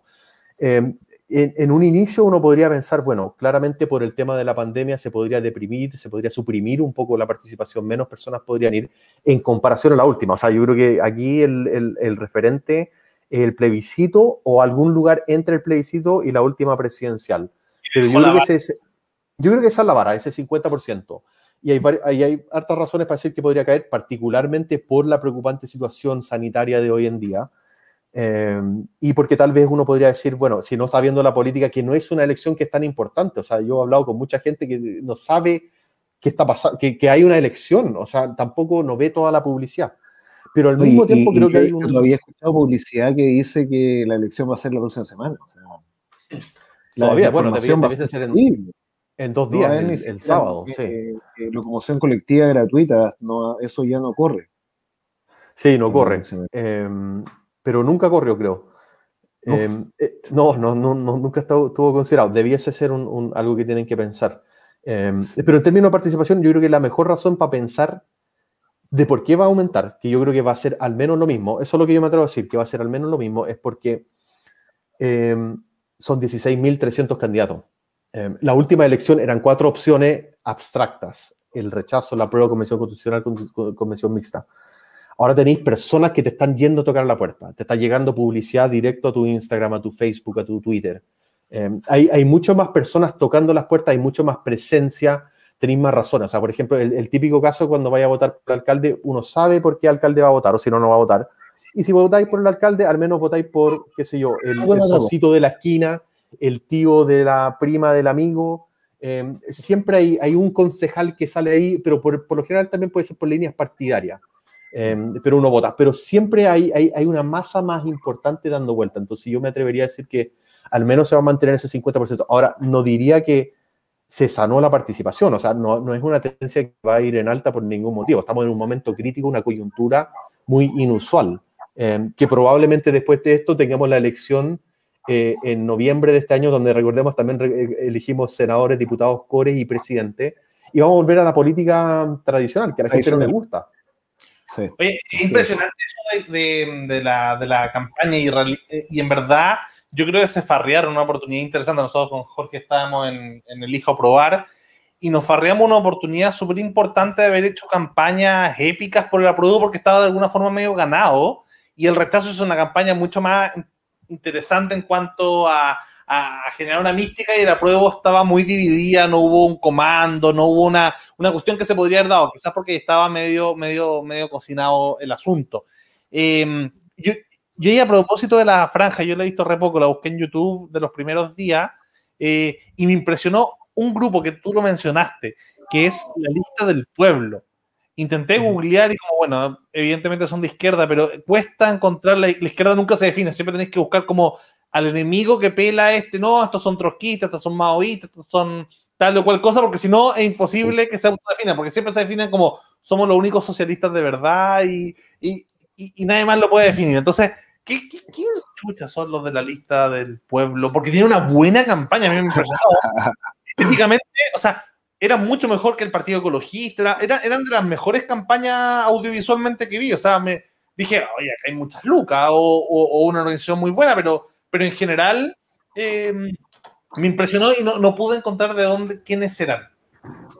Sí, no, eh, yo tengo una, una, déjame diferir un poco, yo tengo una impresión un poco distinta. Yo cuando veo la franja no entiendo nada, encuentro que un, un, un, enjambre gigante entre independientes, todos están gritando que son independientes, una competencia. La verdad no entiendo nada, no, no, no registro. Y después llega una, una, una franja armónica con el mismo tono, los mismos colores, la misma música, de candidatos de la lista de la prueba, de Apruebo Dignidad y de Vamos por Chile. Eh, entonces, la, esa, esa, parte de, de, todos los independientes, a pesar de que eh, tienen pocos minutos, creo que no sé si lo podrían haber aprovechado más, eh, pero la verdad es que yo no lo he visto destacar. Pero bueno, ¿quiénes son los de la lista de la prueba? Son distintos movimientos sociales. Hay una lista que se llama movimientos sociales también, pero la lista de la es, es una lista de, que las compone, perdón, la lista, de, la lista del pueblo eh, son distintas agrupaciones, gremios, movimientos. O sea, ahí, ahí tenemos el caso de Luis Mesina, por ejemplo, que lo conocemos hace años acá en Chile. Entonces, tal como él, hay distintas agrupaciones en todo Chile. Y eh, son, yo diría que son cinco grandes listas, las tres que nombramos, eh, independientes no neutrales y la lista del pueblo, que compiten en más distritos. La única que compiten en los tres son los tres grandes. ¿Y por qué las la que más compiten? Los que... Con Chile Digno, o sea, con Chile Digno FA, no, ¿Por qué no se metió ahí? Sí, o sea, porque el Partido Comunista hizo un trabajo para el 18 de octubre y la mesa de unidad y, parecían súper unidos el Partido Comunista con, con, incluso con el Partido Humanista y, y, y, Mesina y esta mesa de la mesa de unidad, creo que se llama. Eh, de alguna forma tenían una, un, cuando fue estratégico, fue, fue un error electoral. Eh, si hubiesen ido esta lista en, con el Partido Comunista del Frente Amplio podrían haber sacado más votos según la proyección, o sea, más, más, con, más convencionales, o, o, fue esta división como la que hizo Pepe Out, me acuerdo, con, el, con, el, con la cosa eh, que fueron dos listas concejal y sí, sí. Todo. No, la pregunta es, te, te, se me cortó un poco, pero la pregunta es si la lista, ¿por qué la lista de la prueba no fue con apruebo digno o porque apruebo digno no fue con, un, con, un, con la lista de la prueba? La lista del pueblo no fue con... No, claro, ah, la lista okay. del pueblo no fue con Sí, no, obvio, o sea, no, ahí el problema es que tenéis ciertos cupos, o sea, no podéis repartir todos los cupos. Aquí yo creo que el gran ganador de esto en hacer esta, en esta, esta distribución, y lo mismo que están haciendo en la elección presidencial el Partido Comunista, que está prácticamente hizo un takeover del Frente Amplio, que está muy debilitado, eh, según mis cálculos, según Hernán Larraín, yo creo que ellos dicen que van a sacar más, ellos dicen cerca de 30, yo digo 25, entre 20 y 25 podría ser. O sea, el 2017 sacaron 20 con tremenda nómina, hoy día de 138, no de 155, no creo que lleguen a eso, o sea, o podrían llegar un poquito sobre eso si es que le va bien.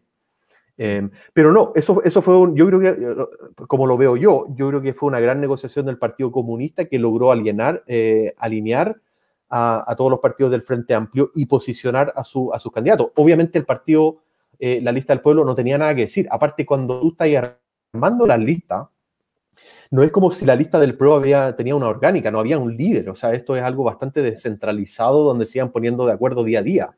O sea, el mismo, los mismos casos que nosotros estamos hablando antes la forma que se repartieron las candidaturas dentro de la lista de la prueba eh, y de Vamos por Chile fueron hasta último minuto. O sea, aquí son cosas inesperadas que pasan, hay cambios de último minuto. Entonces, no, es, un proceso bastante caótico que nace gritando en el mundo. O sea, no es algo que, se hace simple. Sí, no, eh, eh, menos coordinación existe con las listas independientes. Sí, no, olvídate, conseguir un cupo en un partido o conseguir eh, uno o dos cupos eh, o, elegir los que tu compañero de lista es súper complejo, olvídate, tienes que convencer a toda la mitad del, del partido, ¿cachai? No, claro, o sea, una, una, una, una, cosa, o sea, cuando estás haciendo esas negociaciones son, son dos cosas que son importantes. Primero, conseguir el cupo, que alguien te diga, ok, te nomino, anda. Y segundo, bueno, si me nomináis, me estáis nominando en pelota o me estáis nominando con posibilidades. Y eso depende si es que te llevan con un compañero lista o no cuántos cupos le corresponden a tu subpacto. Y después, bueno, dependiendo cuántos cupos le corresponden a su, subpacto, si te dan a alguien que sea fuerte o no. Porque te pueden decir, ok, compite en el 10, sí, compite en el 10, o compite en el 11 o en el 12, pero anda solo. Hay con Teresita Pérez que va, que va a sacar su, voto y el voto de la mamá. Claro, bueno, y, hay un, nada. Hay un par de cosas que son súper interesantes y dos distritos que me gustan mucho a mí son el 12 y el 13. El 12, el de la Florida Puente Alto, sur, eh, sur oriente de Santiago, y el 13, zona sur centro. Eh, y el 12 y el 13 me gustan porque la, lista de la prueba lleva solamente candidatos que son de distintos partidos. Es decir, no hay subpacto. Entonces, yo viéndolo por fuera, no sé cuál habrá sido el proceso de negociación en particular en esos distritos, pero probablemente no se, pusieron, no se pudieron poner de acuerdo.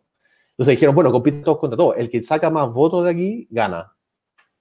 Oye, yo quería hacerte para ir cerrando también una, pregunta de mm, al menos la, peor predicción que te he escuchado, lamentablemente, porque estaba feliz con tu predicción y, terminó no siendo muy, muy, muy buena para, para, mi pesar y el de Jorge, que fue hace años, que fue con el tema de, eh, lo leí en un tweet, no sé si una predicción, era más bien una opinión, que era como cuando se armó em, Sentido Futuro, que después se llamó ni me acuerdo cómo se llamó al final, eh, pero, en el fondo amplitud, ciudadano, red liberal, todo. Tú dijiste, me acuerdo en un tweet como, por primera vez hay un desafío importante al duopolio. Finalmente fue el Frente Amplio que no ocupó ese lugar. ¿Por qué Cresta fracasamos? ¿Por qué Cresta, sentido futuro, amplitud, ciudadano, todo este grupo que prometía, ¿cierto? Ser el centro liberal, ¿cierto? De, eh, una coalición que pudiera disputarle a los otros con figuras nacionales como Velasco y, y Lili Pérez, se cayó tan estrepitosamente para que se perdieran los dos como senadores, ningún diputado a nivel nacional, digregación que les costó que hasta los mismos ciudadanos se partió en dos, amplitud se, se suicidó, o sea, yo, estaba en el comité político y fue como, votemos por suicidarnos porque fue, podrían, podríamos habernos fusionado, podríamos haber hecho algo, eh, ofertones, o sea, ofertas habían y, o sea, fue, fue tan, fue tan catártica esa derrota que, que que bueno, destruyó básicamente ese proyecto y el proyecto del Centro Liberal en Chile por hasta el día de hoy. O sea, nadie se ha atrevido de nuevo a plantear la idea del Centro Liberal y, vemos a ciudadanos de Nacha Gómez, Rettig, eh, Velasco, ¿cierto? Hablando, bueno, de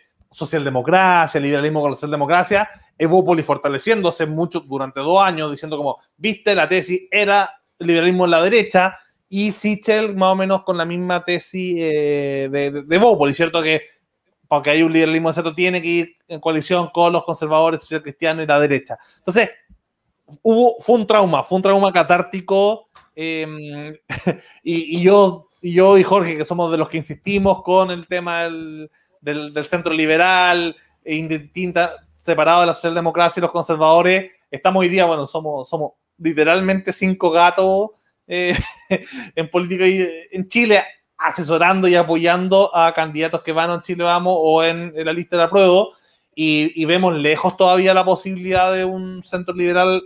¿Qué pasó en 2017 que, que nos fuimos tan a la cresta?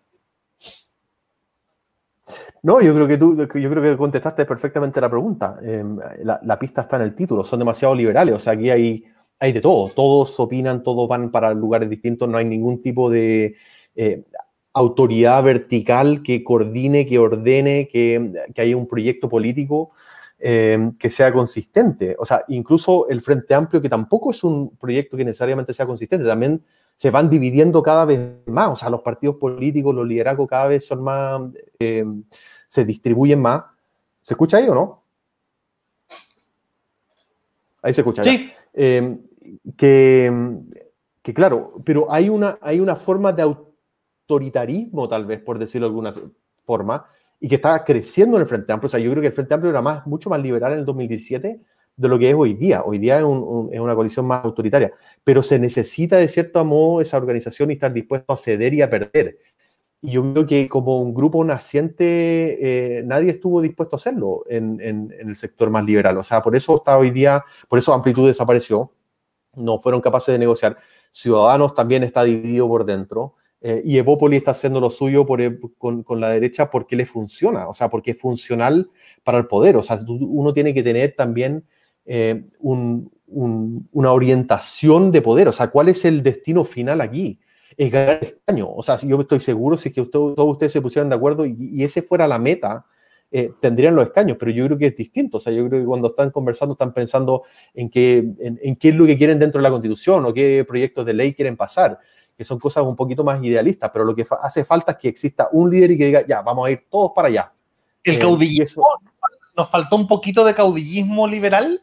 Yo creo que bastante, o sea, el líder estaba, o yo creo que tenían un muy buen líder en Andrés Velasco, tal vez no habría capturado también el espíritu de Bópoli, eh, pero son liberalismos que son distintos también, o sea, yo creo que va a ser un, un, es un desafío tremendo. Eh, no creo tampoco que tenga una solución fácil, o sea, no veo que Ciudadanos se vaya a armar una coalición con Evópoli por lo pronto, o sea, algo grande tendría que cambiar, algo grande se tendría que quebrar, y, no lo veo. O sea, todas las cosas que son como batallas liberales grandes, desde la eutanasia hasta el aborto, ya está más o menos, más o menos definido. Yo creo que pueden seguir avanzando dentro de sus propios canales que son paralelos. O sea, Evópoli no se va a juntar con Ciudadanos para hacer un proyecto en cuanto a eso. Y el mismo Evópoli tampoco es completamente liberal, ¿no? O sea, el mismo Felipe Cas eh, se oponía, al menos en su tiempo, el 2017, al aborto eh, en ciertas condiciones. Eh, entonces, sí, no, yo creo que ahí lo que falta es. Básicamente claro, bueno, nació bajo el alero de la derecha y, ha sabido aprovecharlo. O sea, tampoco le ha ido mal. O sea, llegó a tener ministros del gobierno, tiene diputados, tiene dos senadores. Sí, claro, claro. Están, creciendo como, como tal vez tenían que crecer, digamos. Y están logrando conquistar a, sus votantes, digamos. Y finalmente, eh, si analizamos los votantes de Felipe, de Felipe Cas, de sus votantes no son liberales, digamos, o, son más bien de derecha, eh, si se quiere con apellido, pero, pero, pero no son no son puramente liberales. en, la Araucanía, en la Araucanía, el, tipo que, el tipo que vota por Felipe Cas eh, vota quizás porque pensó que era que, que, pensaba igual que José Antonio. Entonces. Tienen una crisis eh, no, ha tenido que, ha tenido que tomar el rol que, que, que, le, que le, exigen sus votantes, creo yo. Pero eso, el votante de, de Cruzcoque en Santiago le exige eh, ser como de decir las tonteras que dice en la tele. No es que bueno, pero por eso el, político igual se debe mucho a, a, su votante. Y eso no, y ellos también entienden que es así, digamos, porque es porque cada cinco años, o cada cuatro años, o cada seis, eh, van a pedirle nuevamente el voto y ellos son los que les pagan, de cierta forma. Entonces. Bueno, por eso el, el, yo eh, creo que la, primer, la principal meta es entrar primero al sistema y después vemos, ¿no? Sí. Sí, eh, entonces, ah, la meta, el objetivo principal tiene que ser cómo podemos hacer una coalición o una lista que sea medianamente consistente, pero que nos podamos poner de acuerdo para tener candidatos competitivos que puedan entrar. Y después vemos, o sea, cuando lo hizo Amplitud con sus tres diputados, Carla Rubilar, no me acuerdo si fue a la reelección. Bueno, ninguno fue a la reelección, ni, ni Godoy, ni Carla Rubilar, ni Brown. No, la em, última no, pero eh, al principio sí. Pues pero fueron por renovación nacional en esa primera, no fueron, por, amplitud. se, retiraron. Con cupo de renovación nacional, con cupo de renovación nacional, como independiente. De hecho, la Carla no la quisieron llevar. No, yo, yo estuve, estuve a cargo de su campaña, me acuerdo perfecto todo lo que pasó. Fueron como. fueron como fueron como militantes y porque este era un proyecto, eh, o sea, esto fue un, un, acto cuasi terrorista contra Carlos Larraín, decirle o tú renuncias o nos vamos por, por, por, por Y estos no eran tres eh, o cuatro parlamentarios, eran ocho. Eh, y Carlos Larraín finalmente se dio en esos cuatro eh, y esos con la condición de que esos cuatro le hicieran la cruz. Porque justamente algo que mencionáis, Kenneth, es que Bópoli probablemente esté mucho más cómodo con, con Ciudadanos, con Velasco, con el liderazgo de Andrés Velasco, que con Lili Pérez. O sea, había dentro de Bópoli una actitud fobia súper alta.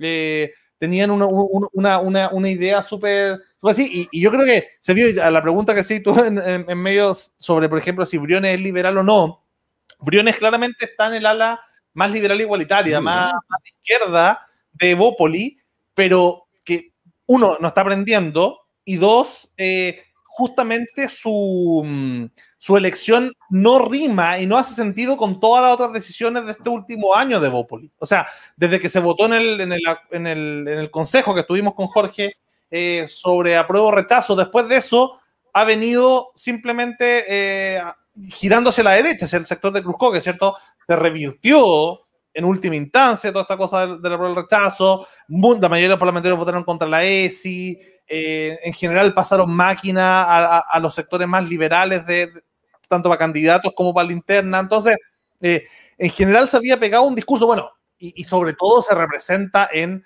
la bajada de, la renuncia de la raíz mate, eh, para pasarle la posta en vez de la luz poblete, que era como la, heredera obvia, y un giro hacia, hacia el liberalismo más centro, se lo pasa a Molina, que era básicamente la ala, estaba a la derecha de Cruzcoque. Entonces, claro, entonces justamente no se, no se entiende mucho la lógica de Briones. O sea, Briones llega tarde, llega tarde a su propio proyecto, ¿cierto? Briones va a decir como, o sea, si Briones se hubiese lanzado eh, sé que nos da porque era ministro, pero si hubiese lanzado cuando Bópoli estaba por el apruebo, cuando todavía no venían estos temas, con una luz poblete, con una raíz mate, como que el proyecto hubiese tenido mucho más sentido. Probablemente con Jorge seguiríamos militando ahí, pero al final fue tan, tan, tan duro ese giro hacia la derecha y ahora como intentar volver y, evitar que se, que se chopeen los votos hacia Citres y probablemente esta elección eh, de, de, de Briones y lanzarlo sí o sí y con un discurso es como para evitar que Sichel se llevara esto. Al mismo tiempo, como, como Bópoli es muy anti-amplitud, también es muy anti-Sichel. O sea, la, hay una cosa muy de anticuerpos contra Sebastián, em, quizás por su misma admiración a Velasco, pero se, se, ve bien similar a lo que tenía en amplitud. Porque yo creo que ahí el eje no es tanto liberal, igualitario, libertario, clásico, sino más bien es una cosa como media actitudinal, em, media como estética, diría yo incluso. Eh, que hay una cosa como de, que le encanta el mundo de los posgrados, ¿cierto? A todo este mundo eh, ciudadano, Evópoli, liberal, al Evópoli de Velasco, ¿cierto? Y hay una cosa quizás más como ciudadana, más, más social, no desde el techo para Chile, sino que más, más como de calle, que tenía amplitud, que tiene Sichel, que Briones tiene también un poco, eh, más que Felipe, ¿cierto? Pero, pero justamente yo creo que ahí donde quiebra, y yo creo que Evópoli, bueno, Briones probablemente como va la cosa, y ahí tú me podés decir mejor que Ned, va a salir último. O sea, cuando Felipe salió tercero en la presidencial contra Osandón, que era un monstruo, y Piñera, que era un expresidente, estaba saliendo, de alguna manera salió tercero y no último, a pesar de que salió último. O sea, la lectura fue que salió tercero.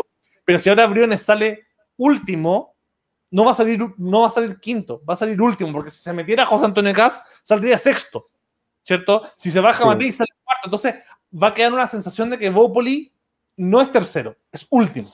Mira, yo, yo deja, en parte estoy de acuerdo em, y, por eso complemento.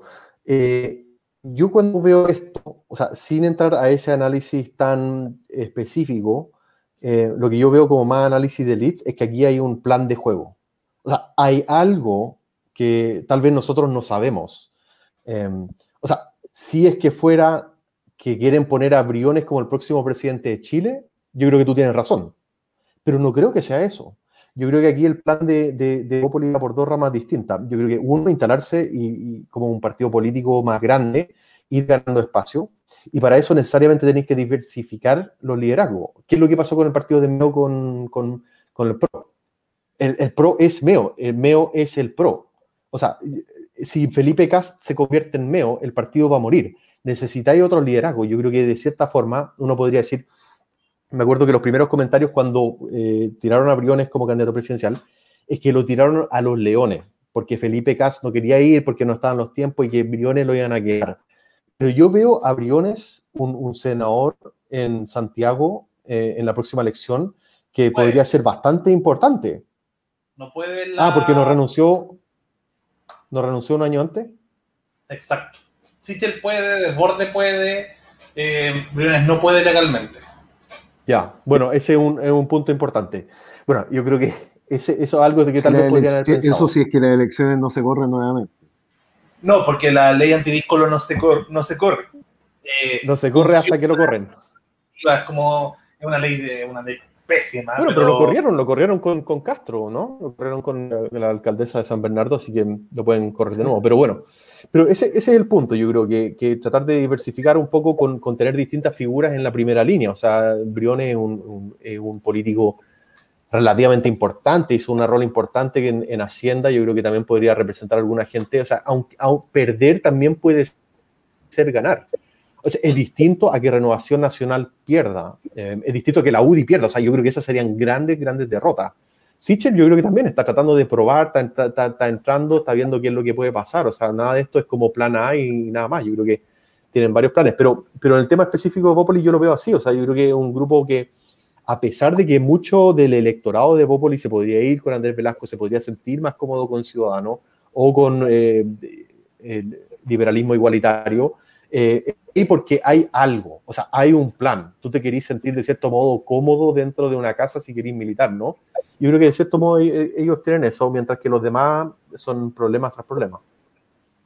Oye, te quería poner en un solo, en un solo, eh, en un solo universo, como que nadie ha analizado, pero que es como el que yo espero que pase. ¿Qué pasa? No, no, no, es que espero que pase, pero ¿qué pasa si es que la Lavín, no sé, le baja la depresión de Pablo Longueira?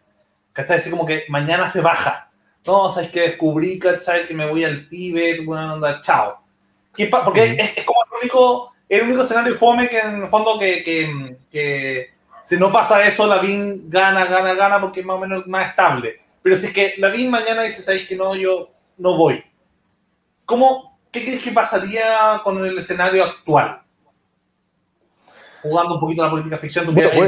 claro, puede, puede ser perfectamente posible. O sea, el 2013 fue Longueira contra Alaman, ¿no? La, la primaria. Primero se bajó lo, eh, Goldborn, después fue, fueron ellos dos, y después se bajó Longueira y terminó siendo Matei.